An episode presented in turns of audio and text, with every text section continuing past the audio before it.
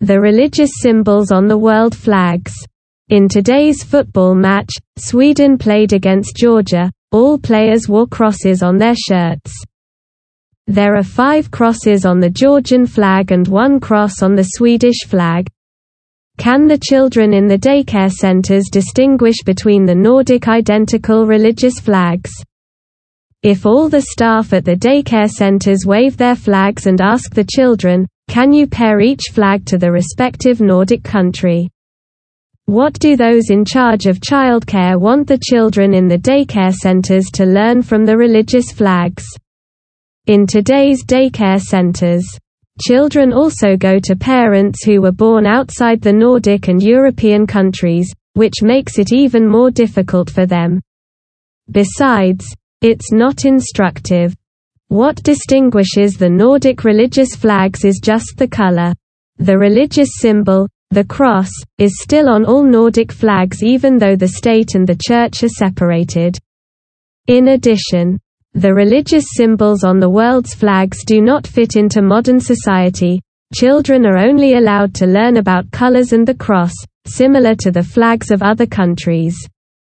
The new Swedes believe that instead of religious symbols, crosses, swords or God is great, the country's top-level domain is placed instead.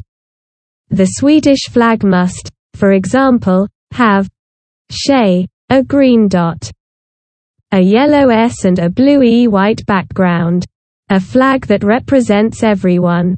Likewise for the EU and other countries. The risk is then that the religious symbols can incite to war and conflict. Counteract the principle of religious freedom where democracy has given all religious communities freedom and thus democracy itself. The children in kindergartens and primary schools get to learn the alphabet, with the help of world flags. Easy to learn to distinguish between different flags and also the domain pays attention to its meaning. A flag that represents everyone, regardless of background, with an important symbol. Namely a top-level domain that represents sovereignty. Sweden has a well-functioning international top-level domain. Shay, Denmark, DK and also Finland. Phi. Norge. No. Iceland, is which also has a cross on its flag these top-level domains symbolize the sovereignty of the countries. A well-functioning top-level domain contributes to meaningful employment.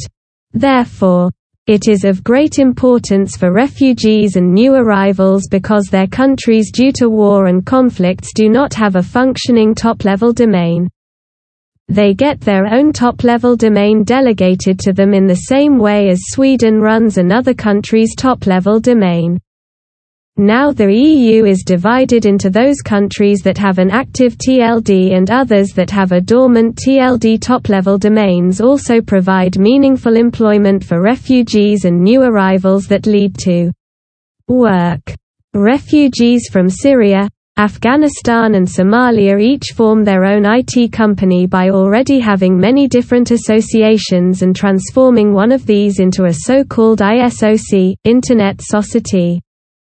The purpose of this is to delegate the top-level domain to its society from countries with inefficient top-level domains and activate these from Sweden among other places. In the same way as Sweden took over the top-level domain. Now this way of cooperating in IT among different refugee groups is applied in the return and reconstruction. If the EU and the UN want to achieve peace, they should receive all refugees, give them meaningful employment as above as a peaceful and democratic cooperation project that can be applied on return. War poses a threat to the environment and to humanity.